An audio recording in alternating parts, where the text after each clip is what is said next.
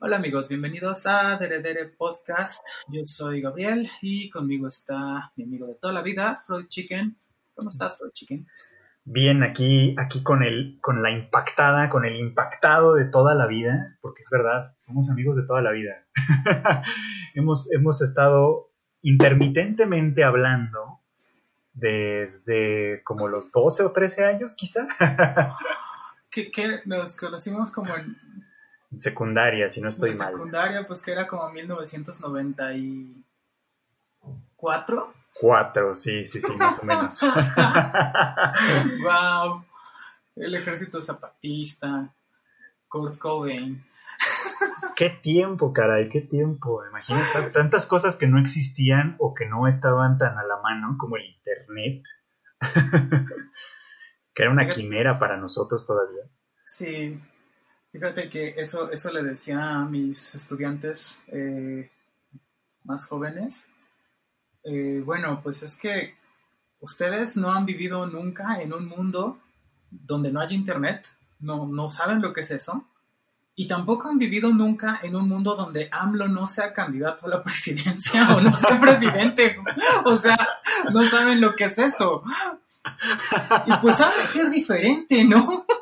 Si nacieron que como en el 2000 o finales de los 90, sí, por supuesto. ¿no? Sí.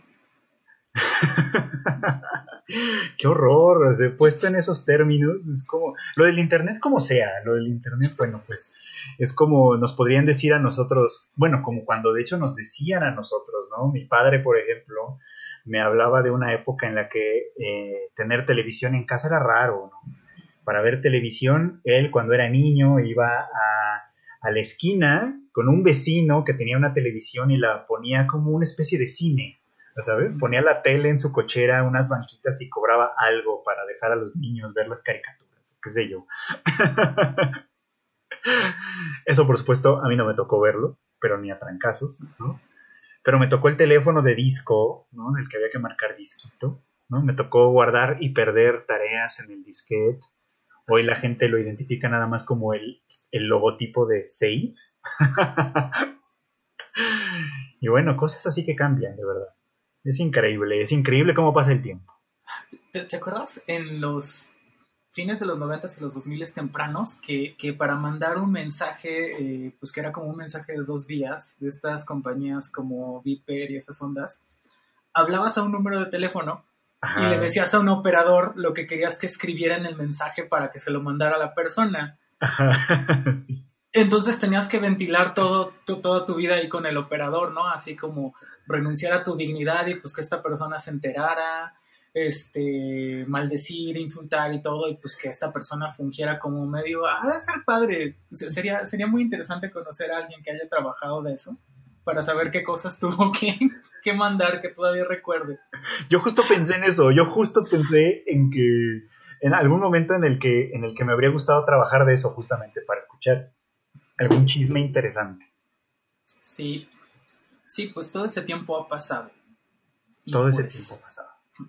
Ahora estamos en, eh, bueno, hoy eh, es nuestro programa piloto del DRD Podcast y pues nuestro tema es eh, la pandemia o la cuarentena, pues, pues nunca nos imaginamos que íbamos a vivir una cuarentena, ¿no? Tan larga, o nunca nos imaginábamos que íbamos a vivir una pandemia seria como tal.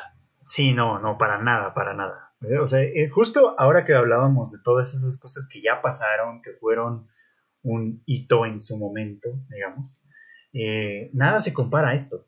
Definitivamente nada se compara a esto porque aunque todavía no lo sepamos de cierto, o sea, todavía no podamos decir, ah, va a pasar esto, sí creo que este, este periodo histórico de, de nuestras vidas va a dejar secuelas importantes, o sea, la vida, la vida ya no va a ser igual a partir de esto. ¿Qué crees que va a cambiar? Hijo, es difícil saber, esa es la cuestión, o sea, yo diría, por ejemplo, que eh, va a haber un, incremento sobre todo en el aislamiento. ¿Sabes? O sea, por lo menos de manera duradera, muchos trabajos que se pasaron a modalidad casera se van a quedar de manera casera.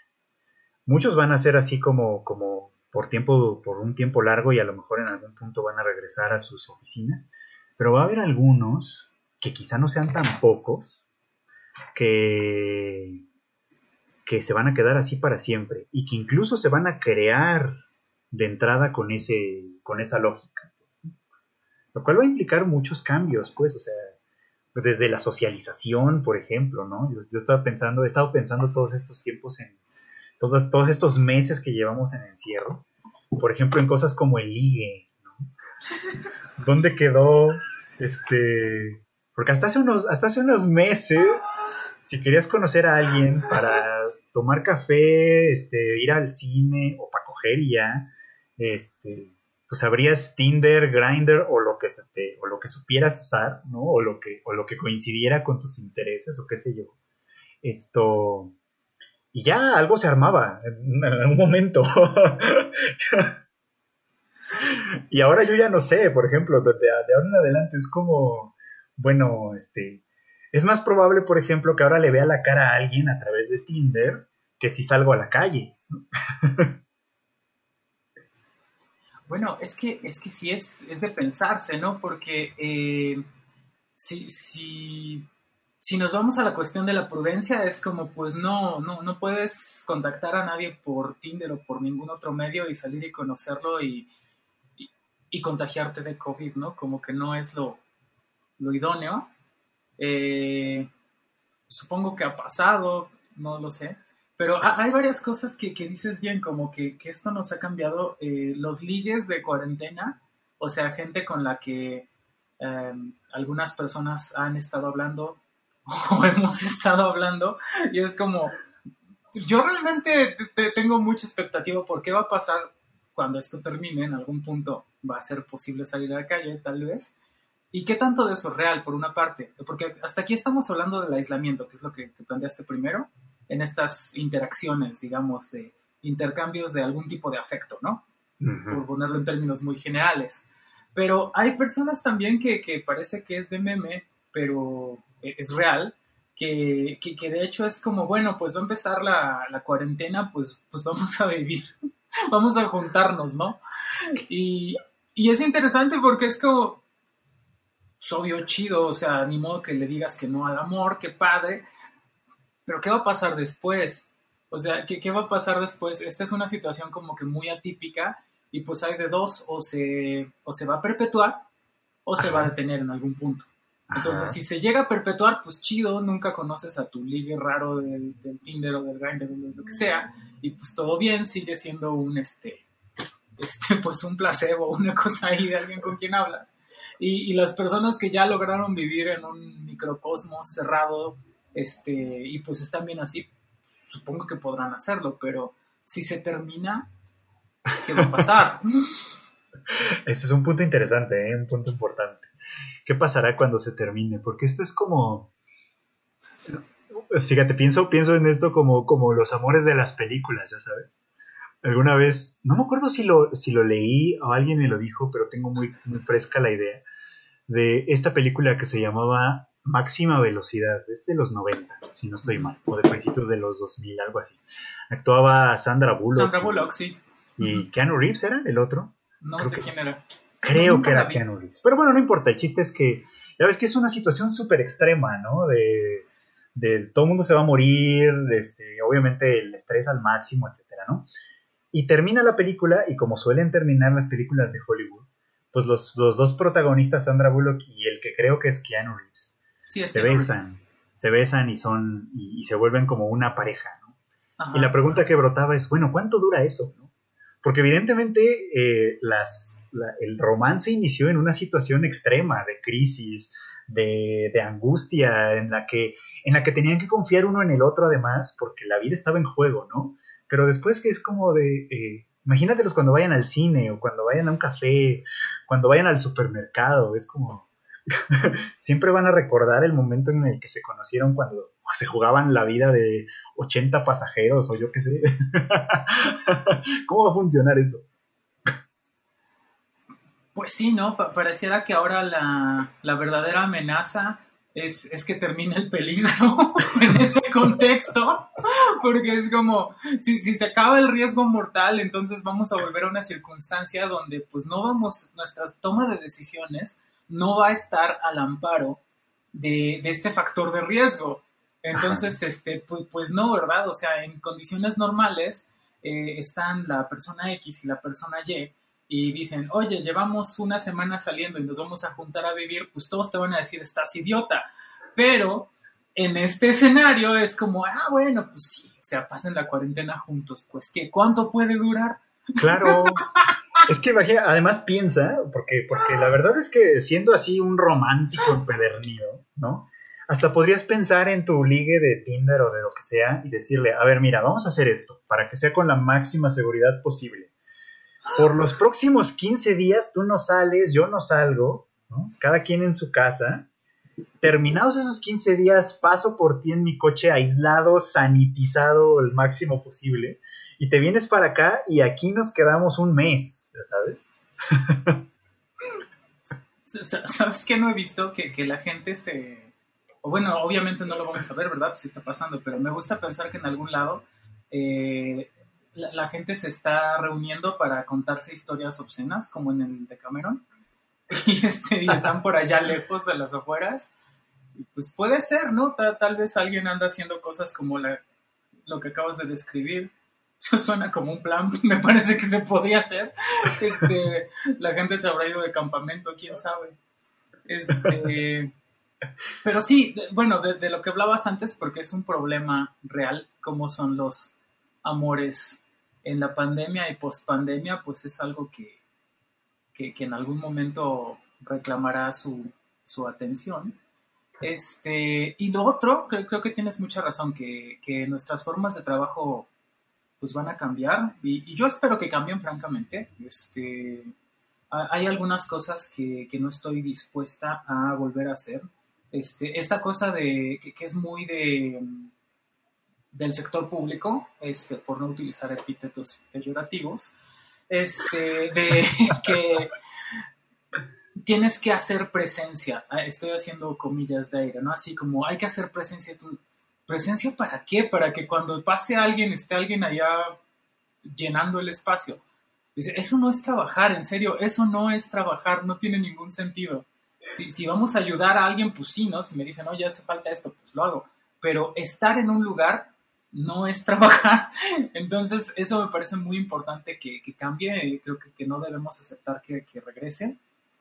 Las benditas reuniones, que, es algo que también yo, yo nunca he entendido. Creo que es una de las razones por las cuales nunca he prosperado eh, socialmente ni, laboralmente, que es que hay mucho trabajo social eh, paja en medio a la hora de saludarse, eh, la charla que no se trata de nada, eh, pues el interés en la otra persona como que superfluo o falso y todo eso que pues para mí no tiene sentido. Eh, y, no lo estoy diciendo como una virtud, lo estoy diciendo como un defecto mío, este, porque recién me he dado cuenta de que en realidad lo que pasa es que yo nunca entendí esas convenciones y, y en serio no, no me las estoy dando de ser alguien como que bien intelectual, auténtico, no, soy una persona completamente inepta a ese respecto. Entonces, este, pues para mí era como llegar. Me consta, perdón, pero sí me consta. Sí, yo sé, perdón. Este, entonces, para mí es llegar, eh, bueno, pues, pues eh, digo, nosotros eh, en nuestra amistad es como pues en el contexto del fútbol y la camaradería, y cosas así, ¿no? Pero imagínate en el ámbito laboral, yo me acuerdo mucho de un día que pues tenemos un problema, ¿no? Dice, es, gravísimo, importantísimo. Ok, sale. Entonces reúno a las personas, traigo mi, mi, propuesta de solución, ya nos reunimos, ya. Ok, lo que está pasando es esto, bla, bla, bla. Y, me detienen así como, wow, wow, wow, espera, espera, espera, tranquilo. Tranquilo, me decían en aquel entonces, ¿no? Y yo así como, ¿qué?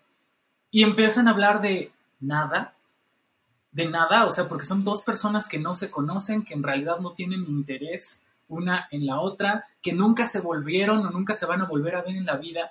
Y yo así como, ¿qué estamos esperando? O sea, lo que tenemos en la vida es tiempo y, lo que, y se agota muy rápidamente y lo que tenemos ahorita es trabajo. Vamos a resolverlo, resolvemos el problema y nos vamos, ¿no? No, bueno, pues ahí déjalo su rato que estén echando su, supuesta eh, familiaridad, fraternidad o yo no sé qué es. Este, no estoy diciendo que yo estoy bien, insisto, eh, lo que estoy diciendo es no, no lo entiendo. Terminan, yo, ¿ya? Ok. Problema, solución. ¿Listo? Ah, no, pues sí, lo que dijo Gabriel. Ok, ya vámonos. Ay, Dios. Entonces, y eso, y eso en ese momento yo ya lo percibí así. Y en este momento es como, está demostrado, ya vieron que no nos tenemos que reunir. O sea, esas reuniones podían haber sido un correo, esas reuniones podían haber sido un correo todavía más corto que el que mandaste, y si teníamos algo que discutir lo podíamos hacer por vía remota. Es que en serio no tenemos nada, nada, nada para qué vernos. Y la última, que, es tal vez la que preocupa un poco, es la, educación. Eh, mm. Porque hasta aquí hemos hablado bien de las relaciones este, amorosas y de lo laboral, pero la educación es todo un tema.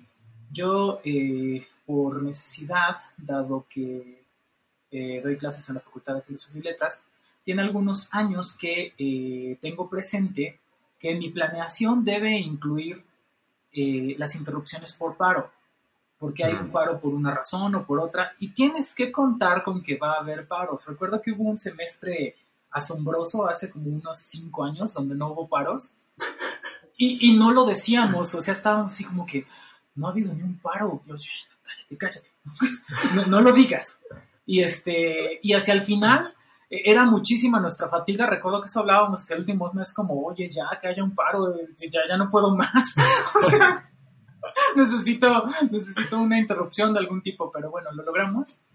Entonces mi planeación siempre es así, siempre es pensando que va a haber eh, interrupciones por una razón o por otra, y eh, todo trato de condensar los contenidos en la primera sección del curso y que luego tengamos espacio para ejercicio y cosas así, pero, este, pero no contábamos con una interrupción tan prolongada. Y justo lo que yo advertía era que teníamos que hacer un formato mixto, donde dijeras, eh, ¿qué hacemos en el salón de clases? Pues, bueno, en el caso específico mío es como la clase de lógica, es como, ok, voy a dar las explicaciones cuantas veces sea necesario entonces, si tú no entendiste, te lo repito. Si no lo entendiste de esa forma, te lo vuelvo a repetir. Ese es mi trabajo. Entonces, pregunta sin, sin empacho, ¿no? Pero eh, a veces pensábamos como que, bueno, ¿y si eso ya estuviera disponible en video? Si, si, tu, si tu presentación general del tema la pudieran ver sin tener que venir, porque también se hacen dos, tres, hasta cuatro horas en llegar a la universidad. Eh, algunos de ellos arriesgan sus vidas literalmente para poder ir. Y, y, varias otras cosas que dices, bueno, pues tiene nunca he pasado lista, justo pensando en eso, como que pues no se me hace un factor que, esté ahí. Eh, se me hace que para eso les pido trabajos o para eso les hago exámenes, ahí sí necesito ver su, desempeño. Y creo que nos tenemos que mover para allá, que, que este, que, que, tiene también muchos años ya, que, que existen los medios para que hagamos cosas distintas en la forma en la que nos relacionamos. Y pues es complicado, pero pienso que es para bien. Creo que Creo que es momento de entrar al siglo XX. Algo así me suena. al siglo XXI. Ay, güey. ok, ok, sí, sí, digo, estamos atrasados, yo sé, yo sé que estamos atrasados, no sé si tanto, pero...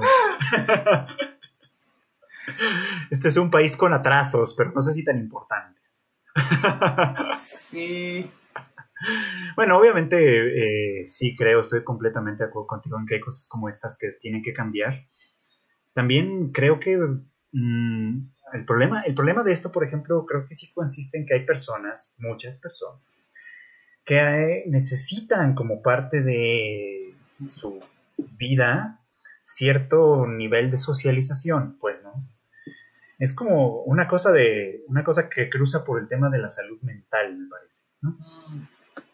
Hay individuos que no, obviamente me queda claro, ¿no? Hay, hay individuos que no lo necesitan o no lo necesitan tanto, que, son como, o sea, que son introvertidos, no en el sentido como coloquial de la palabra, de, que son tímidos o les cuesta trabajo hablar con la gente, no, no, no, sino, sino que eso, que tienden a tener una vida más bien, más bien interior, más bien íntima, ¿no? Entonces realmente no necesitan tanta socialización, les basta con tener acceso a cierta información, a ciertos contenidos, obviamente a lo básico que es comer, etcétera, incluso la socialización mínima que puedes tener con, con la gente que vive en tu casa o tus mascotas o qué sé yo. Y listo.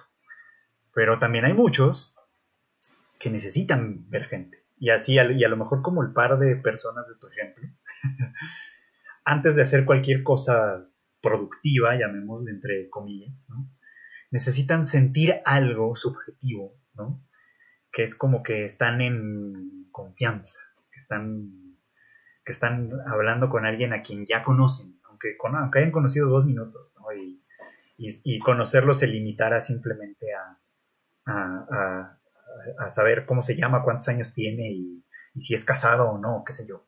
Es lo que, lo que a lo mejor pueden conseguir en tan poquito tiempo. Pero, pero lo, lo juzgan necesario, ¿no? Y sin eso se sufre, ¿no? Y creo que eso es algo que también está pasando conforme se ha ido prolongando esto.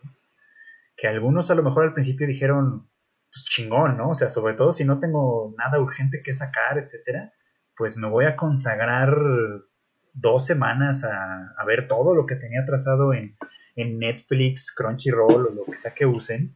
Este, y luego, eh, y, luego a leer todo el montón de libros que, los, los 800 PDFs que bajé de los clásicos griegos que algún día iba a leer. este, en fin, todo eso, todo eso. Pero a la mera hora, a las pocas semanas, empiezan a anhelar ya no el contacto significativo. A veces hasta el contacto casual de cruzarse con alguien en el puesto de tacos. Qué horror. este, e-, eso es interesante. ¿Qué, ¿Qué, consecuencias tiene el encierro para cada persona? Mm. Y es, y es padre porque, bueno, también tienes distintas modalidades en las que la gente ha estado encerrada. Eh, hay quienes están junto con otras personas, con quienes a lo mejor se llevan bien, personas con quienes se llevan mal, personas que padecen eh, violencia y abuso, que son los peores casos, personas que están tal vez solas con sus mascotas, como creo que es el caso de nosotros. Este, y, es interesante porque, porque también ha sido irremediablemente un proceso de autoconocimiento, que es como Ah, creo que la semana pasada descubrí que, ya estaba aburrida en algún punto y, y si era como, no me había dado cuenta, si era como ya, ya me cansé de, lo mismo. Este, obviamente cuando, cuando uso, bueno, utilizar la palabra ansiedad puede ser algo más serio de lo que voy a describir a continuación, como lo más coloquial, es decir, como ya no puedo más, ya me estoy desesperando, ¿no? Este, Mm. Eh, eso se me quitó haciendo mucho ejercicio. Recuerdo que tuve que hacer muchísimo, muchísimo ejercicio, así como hasta el momento en el que veía lucecitas, así como ya, ya no puedo más, pero ese cansancio fue el momento en el que dije, ok, ya creo que ya este, puedo estar más o menos en paz. Y sí fue, fue importante, fue importante no tanto solucionarlo, como notarlo, como entenderlo. Y de eso, eh, curiosamente, lo había visto antes, muy al inicio de la cuarentena, eh, porque, em, bueno, bueno, este, en el piloto de este episodio pilote hablamos sobre la cuarentena anterior, y este, la de la H1N1, y eh, recuerdas que te platicaba de esta cuestión de esa cuarentena chiquita de dos semanas, que pues en realidad fue nada, ¿no? Fue como muy, muy llevadera, este, pues ahí sí pudiste ver unas cuantas películas, leerte algún libro, jugar FIFA y hacer cosas, y pues bien, ¿no? O sea, como que no tenía demasiado problema. Eh, aquí la referencia para mí era muy angustiante porque pensaba como en dos semanas, eh, cuando regresemos de la cuarentena, van a esperar que yo haya resuelto todo lo que tenía que resolver y no voy a poder, no me alcanza el tiempo. Eso me causaba muchísima, muchísima ansiedad y eh, lo que hice fue que este, empecé a practicar yoga. Este, y la verdad es que me ha, me ha venido muy bien, me, me sorprendió mucho, me ha, me ha asombrado mucho eh, la flexibilidad que podía tener, que yo pensé que nunca sucedería. Y, y es un proceso también de autoconocimiento, que es con lo que estaba empezando con esto. Probablemente el punto que más miedo me dio fue cuando eh, pensé que estaba escuchando voces que no eran mías, que no eran propias de mi diálogo interior, es decir, toda la vida yo he tenido un diálogo mental interior, pero siempre sabes que, que pues es tu misma conciencia, por decirlo así. Pero en algún momento me, me, dio miedo en realidad porque era como, esa, esa opinión que se escuchó por allá me pareció que era como un poco ajena y, y, me dio mucho, mucho miedo cuando no sabía si de verdad era como completamente ajena o, o si era mía. Este, me dio más miedo cuando no podía ubicar la fuente, porque era como, bueno, si es alguien afuera del edificio, no sé, en el estacionamiento alrededor, pues debo poder escucharlo, lo puedo, poder encontrarlo. Pero no lo encontraba, entonces el miedo fue real, porque ahí ya estábamos hablando de pues una posible brote psicótico, supongo, pero no, afortunadamente era una persona que estaba hablando allá a lo lejos, en, una calle, en un patio este, que está eh, cruzando la avenida y se entendía porque yo no lo podía publicar fácilmente. Pero, pero pues sí, sí te creo que, que, que, esté siendo un problema para, para las personas, lidiar con consigo mismas y con las otras personas que están junto o incluso encima de ellos. Es complicado. Sí, creo que ese es un punto que, pues que se vuelve importante para muchas personas, creo que muchas personas están resintiéndolo y más conforme avanza el tiempo, pues, ¿no? Entonces, en parte, en parte por eso uno entiende, ¿no? Cuando, cuando alguien en las, en las famosas y benditas redes sociales, este, eh, expresa, ¿no? Esta, aunque sea como, aunque sea como escribir, como escribir en la playa un deseo para que no lo lea nadie, pero por lo menos sacarlo afuera. Que es como decir, es que quiero salir, quiero, quiero ir a una fiesta, quiero ir al cine y, hacer como que esto no existe, ¿no? Uno entiende eso, uno entiende, uno entiende la necesidad de pronto, ¿no? De, de pensarlo desde ese lugar. Yo, yo personalmente he descubierto, por ejemplo, que, que sí necesito un cierto nivel de contacto con personas. No es tan tanto como, como, como yo pensaba.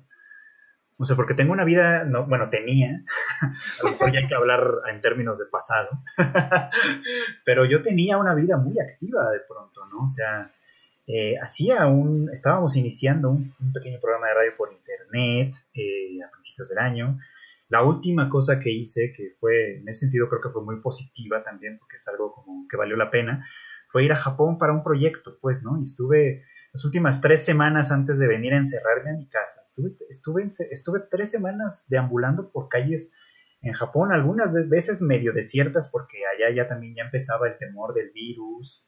Y, los primeros sacrificados fueron los chinos, a quienes ya, nos ya no dejaron entrar a Japón, entonces se, tranquilizó bastante la cuestión por allá.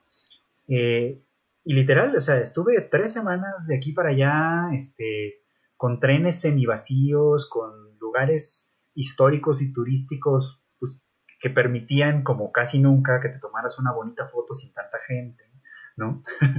Hay unas fotos que todo el mundo se toma en Kioto, en un santuario que se llama Fushimi Naritaisha, que tiene como las puertitas estas rojas, que son clásicas de sintoísmo, pero tiene como una hilera pegadísima, muy larga de ellas, ¿no?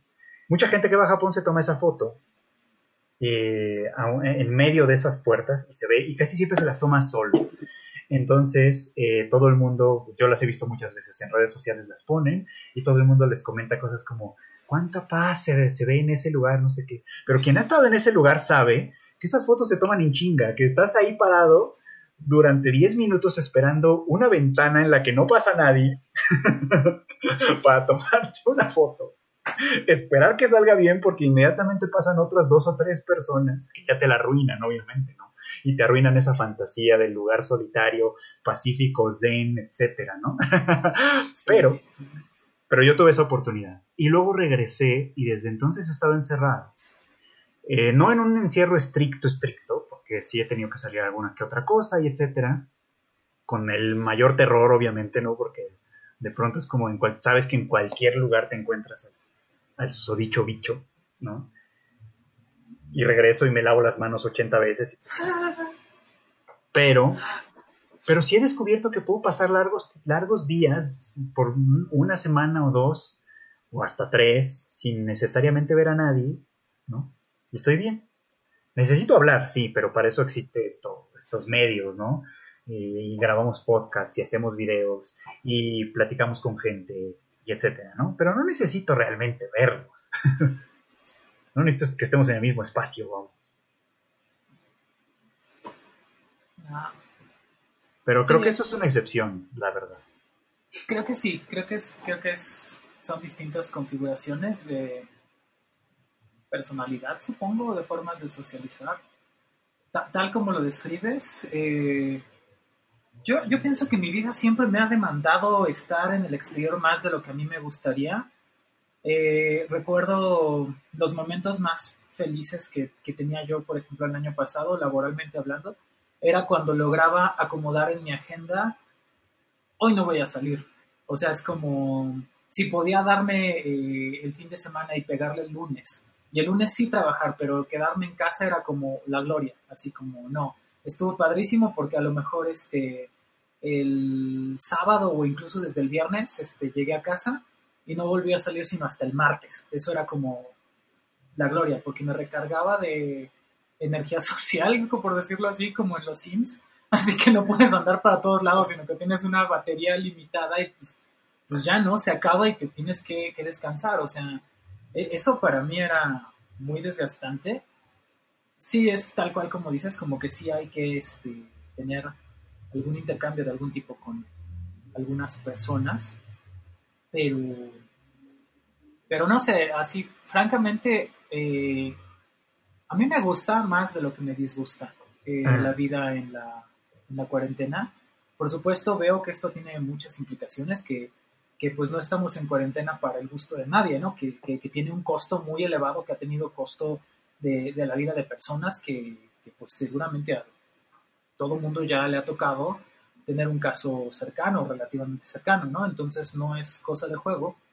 Pero refiriéndome solamente a estas formas de interacción, pues yo veo varias cosas que me gustan y que son eh, ventajosas, que, insisto, bueno, que, ya hablamos de eso, que es como eh, esas reuniones innecesarias, esas interacciones sociales innecesarias, salir a la calle ahora con todo y que como dices, pues está, ¿qué, es lo que nos mueve a cumplir con la cuarentena? Pues por una parte a lo mejor es nuestro eh, sentido cívico y nuestro compromiso con la sociedad, por otra, pues seguramente también tiene que ver con el miedo, con el terror que puede causar este, la posibilidad de contagiarnos y morir, o contagiarnos y no morir, pero tener un cuento no en el, este, en el hospital y, cosas así que, que, pues no son nada deseables.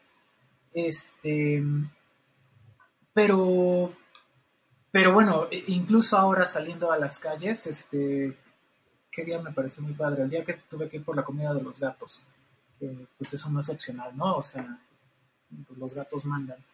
Entonces, este, salí y, recuerdo que, para mí era muy bonito decir como, la interacción en el exterior es lo que yo siempre quise.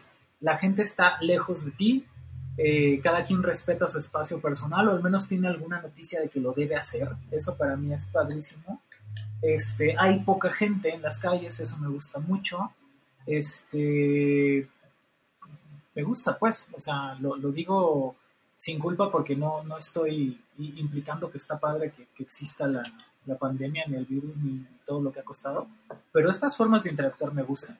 Y, me gustaría que en la vida posterior a la pandemia eh, conservemos algunos de esos hábitos que que se evite o que se cancele la, presencialidad innecesaria, mm. que este, el contacto físico pues se vaya al mínimo se cancele. Yo, yo de aquí ya tengo mi, carta abierta para nunca más volverle a dar la mano a nadie, como odio el apretón de manos. Se me hace como tan absurdo. O sea, si, si tenemos algún aprecio, pues va, hombre, nos abrazamos, nos besamos, lo que sea, ¿no? O sea, si, si tenemos un vínculo de verdad, pues obvio que sí, si te quiero abrazar, eh, te quiero besar incluso. Pero si no, es como, el apretón de manos se me hace como tan chafa. Es como, para empezar, además, eso es interesante. Aquí hay una lista este, que, que, siempre me gusta mencionar, que es, es una cuestión heteronormativa, ¿no? Así como, ah, no, pues es que los hombres con hombres se dan apretones de manos, y, puedes darle un apretón de manos a la mujer, pero también la puedes besar. Las mujeres entre ellas sí se pueden besar, pero, este, pero está raro que se den apretón de manos, porque a lo mejor están implicando una rivalidad o enemistad o una cosa por el estilo, ¿no? Entonces que se besen. Y así como, eso es tan pendejo. O sea, abrazar y besar a alguien es porque lo quieres, porque, o sea, eso es real. O sea, cuando llega Pen Pen en, las mañanas, mi, gatito se acerca y es como, güey, es hora de la caricia. O sea, como te, te lo indica con un gesto como, abrázame, apapáchame, eso es que nos abracemos y que nos besemos. El apretón de manos es una mamada, o sea, no, no, no, no, o sea, es como, mira, me sentía mal, estaba así como que llorando porque me pasó X, Y, Z, pero llegó mi compa y me dio un apretón de manos, güey, no, sí, cabrón, poca madre, este, no, mamá, me fue de la verga, me corrieron de la escuela, tal, ah, toma, hija, no te preocupes, no pasa nada, así como, ¿Qué sentido tiene esa pendejada? No, no tiene sentido para mí. Es como que una manifestación de afecto, pues totalmente mediocre. Y, si dices, ah, pues es de cordialidad. Ah, bueno, pues de cordialidad hacemos cualquier cosa de lejos. Miren, nada más que, o sea, la divinidad que habita en mí, hombre, reconoce la divinidad que habita en ti. lejos, bye. Este, si eres como vulcano, pues este, esa onda, ¿no? También acá este, puedes hacer tantas cosas de lejos que, son distintas del apretón de manos que, no. Entonces, me parece por una parte eso, que, es una manifestación de afecto súper chafa. Me parece que es heteronormativo y eso pues, me choca mucho más últimamente. Eh, y te voy a decir por qué. Eh, porque yo pienso que eh, no, em, yo como persona transgénero, como mujer transgénero, no tengo derecho a obligar a nadie a que suscriba manifestaciones de afecto, aprecio cordialidad que no se siente cómodo. nadie tiene que sentirse cómodo acercándose y besándome a mí como eh, lo haría con una mujer cisgénero. Por la razón que sea, yo digo, no tienes obligación, así de sencillo, número uno. Y número dos, yo no quiero que me besen. Entonces, es como, no tiene sentido eh, una cosa ni la otra. Si no tenemos familiaridad de proximidad, pues no nos abrazamos y nos besamos, pero tampoco nos damos el apretón. Entonces, no, no me gusta por esas características que es una manifestación de afecto súper chafa, que es heteronormativo, y además, este, pues es como capitalista, ¿no? Como, este, como en la canción, canción de Depeche Mode, ubicas, este, eh, Everything Counts. Es así como un hito, ¿no? Como ya hicimos un trato, ¿no? Está hecho el, el pacto, de aquí viene el negocio, una cosa así. Entonces, eso espero que se acabe, que, vengan este, manifestaciones de afecto auténticas o que no vengan. Y que el contacto físico, pues, pues no, que, quede disminuido o, cancelado. Y, y, este asunto de la distancia personal también se me hace algo súper de buen gusto pero no creo que tenga que ver con una cuestión de salud. Para mí es una cuestión de decencia mínima, pero pues si va a entrar por medio del miedo, pues adelante, ¿no? Yo así lo veo yo, no sé. Mira, ahora, ahora me vino a la mente, nunca había pensado en esto, pero me vino a la mente que recuerdo o me parece recordar que el tema del apretón de manos era una cosa como como de, como de confianza, ¿no? O sea, como que su, en su origen existía como para demostrarle al otro que no tenías malas intenciones porque tienes la mano desnuda, ¿no? Y se la ofreces al otro, ¿no? O sea, no estás armado con algo, pues. Obviamente estamos hablando de tiempos mucho más salvajes donde, donde un cabrón te apuñala. Este, o yo qué sé, ¿no? hace, alguna chingadera, ¿no? Pero, este, no, y yo no sé si eso sea cierto, o sea, podría estarlo inventando, qué sé yo. Pero la cuestión es que yo nunca había pensado en, que el, apretón de manos fuera... Primero, a mí nunca se me habría ocurrido que fuera una, demostración de afecto de ningún tipo, fíjate. O sea, nunca, nunca se me habría ocurrido como tal. De hecho, o sea, cuando familiares míos, por ejemplo, ya sabes, el clásico tío que se siente muy macho, muy hombre o muy yo qué sé, este, te da un apretón de manos siempre es como fuerte, ¿no? Te, apachurra la mano para que sientas quién es el que manda, ¿no? Entonces eso no sé si siente como, como de afecto. Eso, y políticamente además ves, este, este hay videos en YouTube como eh, el político dominante trata de estar como que arriba, ¿no? Ah, Así como que es quien, quien tiene el upper hand literalmente, porque pues no, ¿qué, qué onda? Sí. Sí, entonces es como, o sea, por eso a mí nunca se me habría ocurrido pensar en ello como un eh, como una muestra de afecto de ningún tipo, ¿no? Y de hecho, en general, creo que tiene mucho tiempo que yo realmente no lo hago, o, lo, o, lo, o si lo he hecho ha sido con alguien a quien conoces apenas, ¿no? Como, como a mucho gusto y le das la mano y es como probablemente, con suerte, la última vez que lo tocas. La primera y la última vez que lo tocaste, ¿no? Y, ya. La última vez que me pasó, de hecho, ahora sí, no me pasó hace tanto, porque sí conocía a alguien que no conocía, eh, yo hubiera evitado el apretón de manos, pero ofreció la mano, ya sabes, es como, bueno, ya te sientes obligado a hacerlo. Y como ya estábamos en este contexto pandémico, la mano que le di, me la guardé en la bolsa por eh, unos 10 minutos quizá, y, después fue, voy al baño, y creo que fui a lavarme las manos, claro que fui a lavarme las manos. eso, es un gesto padre, mira, de ahora en adelante hay que traer, eh, bueno, ya, ya teníamos amistades seguramente que traían siempre su gel antibacterial, pero yo creo que ahora hay que traer toallitas húmedas para, ah, te tengo que dar la mano, y, y visiblemente sacar nuestra toallita y así como, no, eso no se hace. No, en la vida me vuelven a tocar, no, no, no. Ay, Dios mío, no, no, no. ¿Sabes qué estaba pensando? La, gente al apenas este ahora en, el contexto pandémico eh, he salido con la única persona a quien a quien veo en la pandemia, pues, este es, una amiga muy querida es estas relaciones tan raras que ves que no es exactamente una amiga, sino que es alguien más cercano, como si fuera tu familia. Okay. Este, porque literalmente somos la única persona que, que vemos una y la otra, ¿no? Mm-hmm. Entonces, este, salimos a atrapar Pokémon en la noche, que pues hay menos con riesgo de contagio y muerte. Y este, además ella regresa de trabajar, entonces es un buen momento, ¿no? Para... Y se acercó una persona a pedirnos este, indicaciones, venía en una moto, eh, nos explica de lejos como es que se apagó mi celular, quiero llegar a esta dirección, tal. Y yo así como, bueno, esta persona bien podría saltarnos en este momento, podría simplemente tomar mi celular e irse. dije, pero va, voy a intentar ayudar.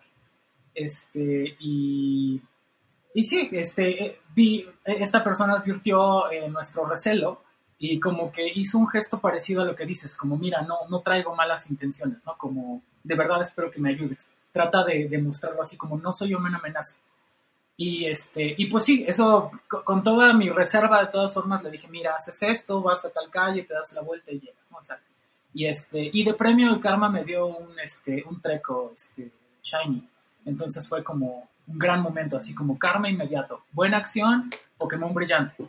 Este, y ya, pues quiero salir a ayudar a la gente, pero eh, este, pero, pero mi punto es como, ahora podríamos ver eso, ¿no? Imagínate las personas subiendo a la combi y, mostrando que no traen nada, ¿no? Así como, miren, no traigo armas, traigo nada, buenas tardes todos.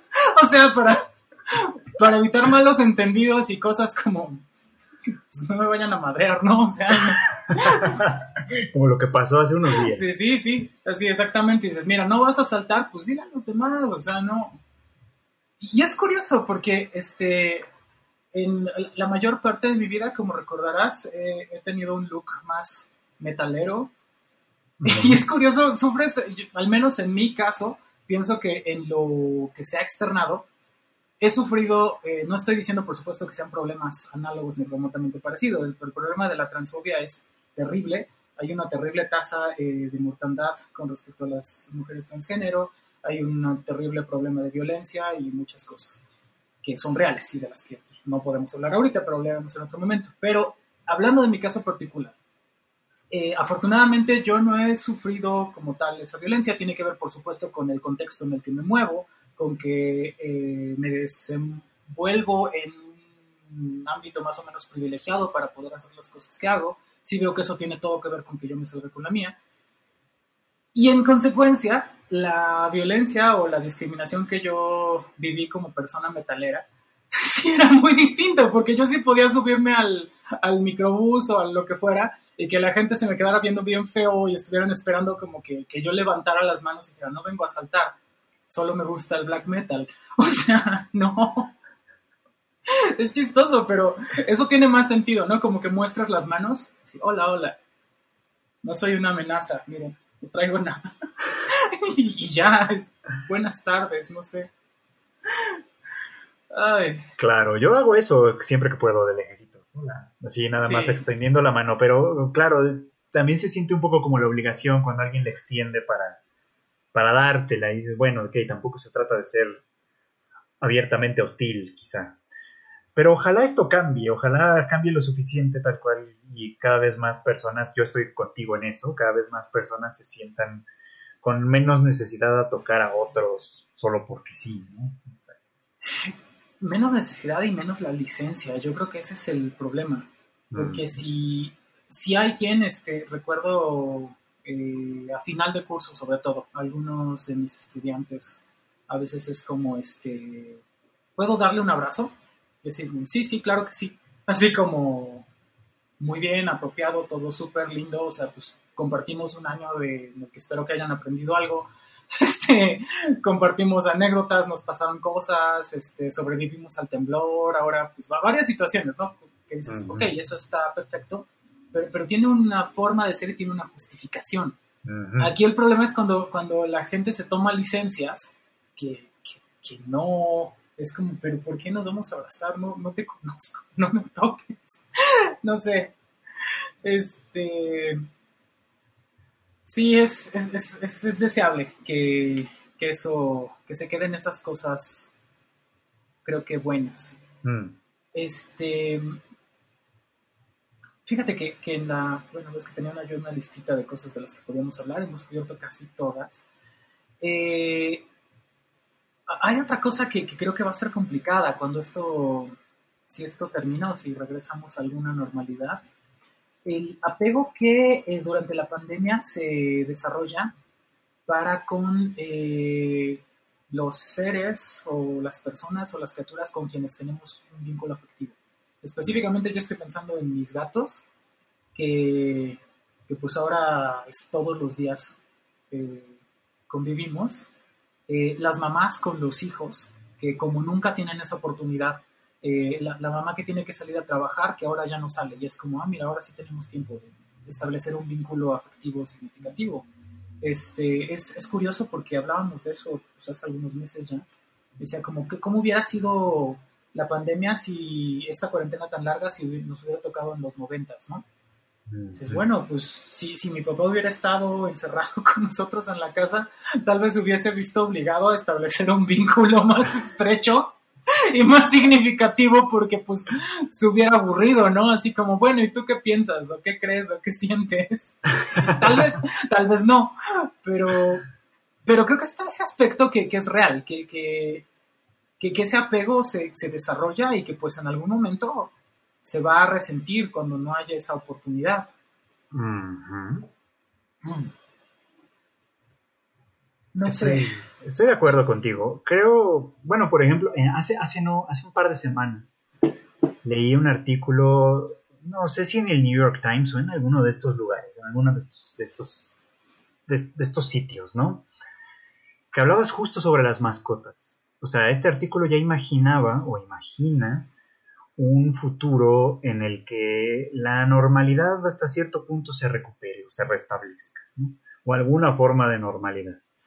Yo me imagino la, normalidad en un futuro no tan lejano como, no sé si viste esta serie de anime que está en Netflix que se llama Doro Hedoro. Este, si no la has visto, está en Netflix, se llama Doro Hedoro. Eh, bueno, igual y te gustaría, no importa. El caso es que se da en un mundo en el que el, ambiente es como un ambiente urbano, pero muy sucio, eh, hostil, etc. ¿no? Y el personaje principal todo el tiempo va por la calle con una máscara como de gases. Y es común, o sea, no, no todos la usan, pero una buena parte de la población con la que se cruza usa algún tipo de máscara en, su, en la cara, ¿no? Eh, que le puede cubrir una parte de la cara o la cabeza completa como caso de como es el caso de este personaje. Y yo me imagino una, una normalidad un poco más semejante a esa. Por ejemplo, las mascarillas quizás sí llegaron para quedarse, ¿no? Y quizás si yo me compro una máscara de gases, así como, como, como, como si estuviera recién salido de Chernobyl o yo qué sé, ¿no? No voy a ser tan mal visto. Cuando mucho va a ser como, ah, pinche exagerado. Pero, pero nada más, ¿no? No, no, no voy a ser un, un psicópata loco con un cuchillo este, rebanando gente. Simplemente voy a hacer algo así. Eh, serías cabal, si recuerdo bien. Y de hecho eso ya pasó, si recuerdas, cuando la gente empezó a utilizar las viseras. Sí, sí. Estas como de contador, esta careta. Sí, la careta. Era como, ay, qué onda, exagerado, o sea, ridículo, ¿no? Pero no. Pero no, se ha normalizado bastante, así como, no, es que sí está bien y sí hace un paro. Y de hecho, este, pues sí, ¿no? Traer tu parabrisas, así como toda la mugre que hay en el exterior, o sea, por favor. Sí, sí. Sí, sí, ayuda, bien. sí ayuda. Pero bueno, aparte de eso, de, de esa parte, el tema con las mascotas. El artículo hablaba de que, eh, sobre todo los perros, que son sumamente apegados en general, o al menos tienen esa fama, ¿no? son los que van a sufrir más cuando algo de normalidad se recupere. ¿no? Porque ahorita, ahorita de alguna manera se han acostumbrado ya a que sus dueños están todo el tiempo, los sacan a pasear dos o tres veces al día, este, o más, dependiendo de qué tanto necesita respirar el dueño. este, eh, y eso de alguna manera va a cambiar. Con los gatos creo que va a ser un poco diferente, porque, bueno, no sé los tuyos, yo tengo dos. Eh, los míos este, son, sí les gusta el contacto, obviamente, si buscan la caricia, si buscan, pero la buscan sobre todo de noche, cuando es hora de dormir. De día, ellos están perfectamente bien a gusto en cualquier lugar. A veces, a veces están conmigo, pero no conmigo, o sea, están ahí en el sillón de al lado, eh, husmeando en el closet o qué sé yo, pero no conmigo. Conmigo, conmigo, conmigo, el momento es la noche, por ejemplo, ¿no? cuando se acurrucan para dormir un rato y ahí, les, y ahí prefieren el contacto, ahí sí les gusta. Entonces creo yo que cuando se recupera algo de esa normalidad, quizá los gatos son los que menos van a sufrir, pero los dueños de los gatos, quién sabe, ¿eh? Yo sí voy a sufrir mucho. Este, no. Creo que me, me, ha gustado estos pequeños paseos que tenemos ahora, ¿no? Como, ay, el... Que, que no sé, te, tengo que ir al laboratorio, al laboratorio y hacerme unos estudios. Bien, ¿no? Es como la ocasión de vestirse como persona este, y salir y ver la calle y así. Este, y también, ¿no? Como voy a ver al endocrinólogo y cosas así que pues ahora son paseo. Pero sí hay un momento en el que ya dices como, bueno, ya tengo que regresar a ver cómo, cómo están. Eh, justo sí, también tengo dos gatos y estoy considerando adoptar un, un, tercero. Creo que tenemos suficiente espacio y condiciones. Y, y francamente, si, si, menciono esto es porque un, un, mucho en lo que estoy pensando es que eh, primero, primero adopté a Frost. Frost tenía ya como un año. Es un gato rescatado de la calle que se adaptó muy rápido a vivir eh, en casa, fue muy afortunado. Eh, pero sí era visible que Frost estaba muy, muy solo en algún sentido, que, que busca como compañía, pero compañía felina además, ciertas mm. interacciones que, que, pues no tiene contigo. Eh, entonces llegó algunos meses después, Pen Pen, Pen Pen fue rescatado de un albergue. él sí llegó chiquito, de cuatro meses, porque le habían tenido que hacer una amputación en su patita, tiene solo tres y eso lo vuelve, lo, lo, manda al fondo de la cadena de elegibles para adopción, entonces dijimos, bueno, pues este, es una buena opción porque de lo contrario lo más probable es que muera. Eh, y llegaron así, y creo que en este momento con la configuración de las cosas tengo el proyecto de acondicionar más espacios para que haya, haya repisas y trepen y anden así.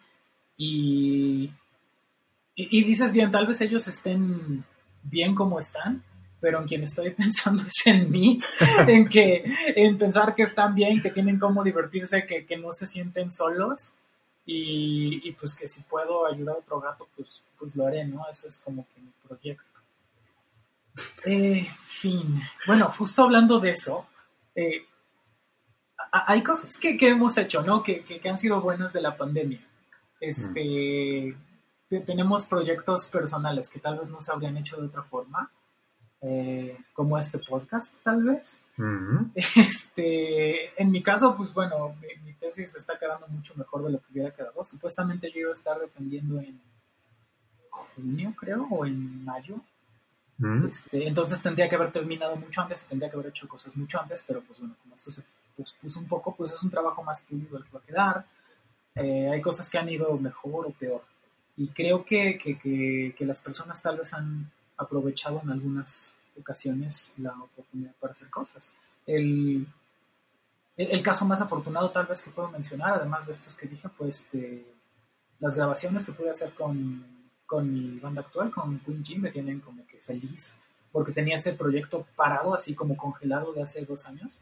Y ahorita este, pudimos trabajar muchísimo, con, además con las condiciones que hay, como terminamos de componer canciones y grabamos y editamos a la distancia. Y es así como, es como un sueño. Entonces, yo creo que, ese es un enfoque que hay que eh, resaltar, que ha sido una buena ocasión para hacer cosas. No sé cómo lo ves tú. Pues mm, yo en realidad no, no he dejado de trabajar. Simplemente la modalidad, como pasa muchas veces con nosotros con psicoterapia, fue mucho más fácil, obviamente, que con muchas otras profesiones. Eh, al principio, obviamente, hubo, hubo, personas que consultan conmigo que por X o Y ya no se pudo, ¿no? Eh, o, sea, o porque no tienen o no saben bien cómo usar las cosas estas tecnológicas, o porque no tienen un espacio en casa que puedan, en el que puedan ser privado, por ejemplo, ¿no? Porque pues estas conversaciones sí tienen que ser privadas, obviamente, ¿no? Y dicen, no, bueno, pues mi casa es demasiado pequeña, si hablo, obviamente se entera todo el mundo y pues, mm, no me siento a gusto con eso, ¿no? Pero también llegado, llegó gente nueva, ¿no? Gente, que ese es un caso interesante porque es gente que para algunos fueron las, este, esta es la primera vez que consultan a alguien. Entonces, así como, como va a haber toda una generación que no habrá conocido otra cosa que la pandemia o la post-pandemia, ¿no? Eh, hay algunos pacientes de psicoterapia que no conocen otra versión más que la psicoterapia en línea, porque fue por donde llegaron, ¿no? Y que hay a quienes quizá les, les llegue a parecer raro en algún momento si les dices, bueno, ¿qué te parece si ahora que ya se puede salir más tranquilamente, te vienes acá al consultorio, ¿no? No, no eh, voy. Algunos van a decir, no, gracias, o sea, estoy bien así, ¿no? Ya sabes. Porque a lo mejor incluso eso, ¿no? Algunos van a decir, mira, este, si voy, eh, me voy a tardar una hora, una hora y media en llegar allá, eh, y luego lo que me tome en volver, ¿para qué, no? O sea, si, si ya puedo, si ya, si ya estamos haciendo esto aquí, ¿no?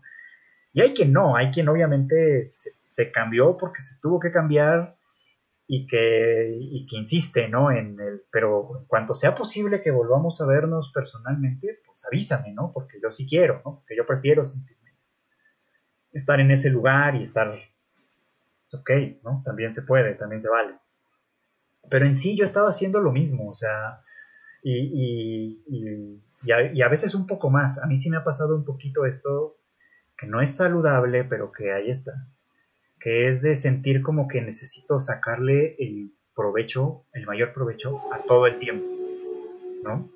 Y es como, no, o sea, hay momentos que tienes que parar para cocinar algo, para barrer el pasillo que ya está muy polvoso, para lo que sea, para ver una serie en la televisión, qué sé para leer un cuento, alguna cosa, ¿no?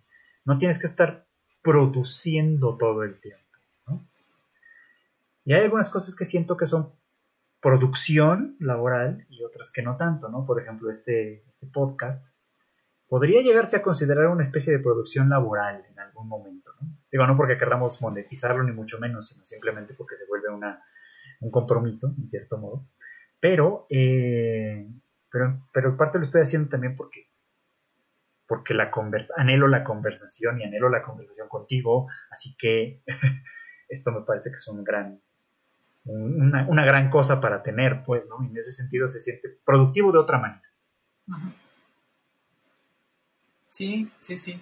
Sí, creo que, que quienes hemos o quienes han tenido la oportunidad de, de decir yo capitalizar, pero tal vez es la palabra menos adecuada para esto que acabas de decir, pero sí para lograr un producto, un espacio, una actividad que, que de otra forma no se hubiera podido, pues pues es algo afortunado. Este, pues no, no todas las personas tienen esa oportunidad y bueno, tocas creo que con eso los dos puntos eh, más importantes que nos quedan, que es como, pues nosotros que, vivimos antes de, antes del Internet y antes de la pandemia y que vamos a conocer un mundo posterior a la pandemia. Los niños que, que nacen y que van a conocer un mundo ya pues totalmente post-pandémico y pues cómo se van a adaptar a él. Y, em, y las personas para quien el mundo en realidad no ha cambiado, que, que, su día a día pues ha sido pues adverso por las condiciones de, vaya, por las restricciones, ya por el amor de Dios, este, por las restricciones de, de, salud que ha complicado sus actividades laborales, pero este, que, que, que esa situación no los hace, no, no es sinónimo de que sean ignorantes o de que no hayan logrado adaptarse y cuidarse apropiadamente. Es, gente como que digna de toda nuestra admiración, es, es, realmente impresionante. Entonces, no sé, creo que hacia allá vamos, como que los distintos grupos eh, poblacionales, eh, en las distintas formas en las que hemos vivido esta experiencia. Eh, y no sé qué va a pasar después, va a ser interesante. Va a ser interesante, va a ser algo interesante de ver. Yo sí tengo, por lo menos, por lo menos yo quisiera sobrevivir al menos para ver eso. este, para ver qué va a pasar después. Yo ya conozco, o sea, gente cercana a mí que coincidentalmente, eh, pues tuvieron hijos en estos, en estos meses. O sea, por lo menos conozco a dos en esas condiciones. O sea que los embarazos iniciaron antes de que todo esto estallara, ¿no? Y, los niños ya nacieron, pues, ¿no? Pero es que está tremendo, ¿no? Así como de por sí la idea sola de tener hijos es como... o sea, ya, ya, está muy alto el nivel, ¿no? Como cuando, ibas a las maquinitas y pues ya el, la, la persona de la farmacia ya se sabía que todos los vagos con 50, 500 pesos, o bueno, no me acuerdo cuánto tiempo, cuánto dinero utilizábamos en aquel entonces, pero con una ficha se los, se estaban ahí todo el rato, entonces le tenían que poner el nivel máximo para que, pues para que se despachara la gente y fluyeran las monedas, o sea, ya está así el nivel para tener hijos, y luego pues pandemia. Sí. Wow. Sí, es como complicado. Yo también lo pensaba así, pero, pero bueno, yo quiero pensar, soy un poco optimista que, pues son personas que saben que la vida es complicada, pero que de alguna manera le apuestan a una cierta forma de esperanza. Ahora, lo que, lo que quizá no esperaban era eso, que los niños tuvieran que nacer en este contexto, porque eso ha implicado cosas, obviamente, que si de por sí los hospitales siempre son difíciles, pues ahorita más, ¿no? Eh, las restricciones han sido bastante más, más importantes, obviamente eh, este, este asunto de, pues, que la familia siquiera conozca a los recién nacidos, eh, pues si no se imposibilita, cuando menos se hace muy difícil, ¿no? Y, total, que estos niños van a nacer, bueno, nacieron ya en este contexto y van a crecer en ese contexto, es decir, lo que sea que cambie, que todavía no podemos prever, y yo no me animo a ser profeta de nada de esto, eh, ellos, para ellos va a ser no la nueva normalidad, sino la normalidad. Sí, sí, sí, la única que, que conozcan. Sí. Y pues bueno, pues ya estaremos viendo. Ya estaremos viendo. Ok, pues si no hay algo más que, que quieras agregar, creo que con eso terminamos nuestra emisión del día de hoy.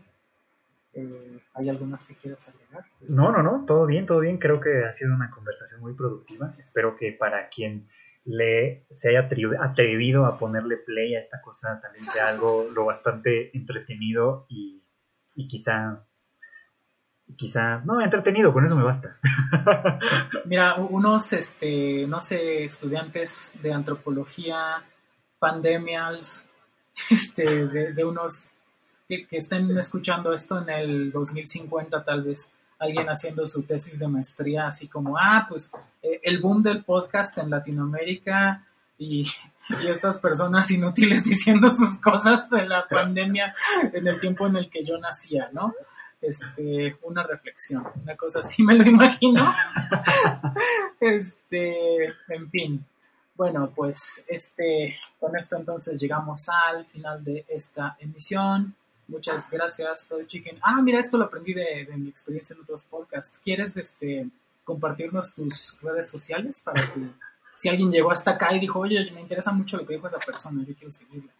Claro que sí, claro que sí. A mí me pueden encontrar sobre todo en Twitter como Freud Chicken, Freud Chicken, como se, se, se escribiría, digamos, ¿no?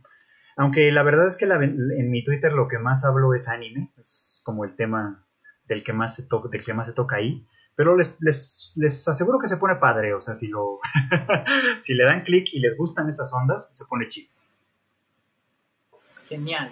Entonces está Freud Chicken en Twitter. Este, pueden seguir, supongo, mi página en Facebook, que es la página de Queen G, así como Reina G.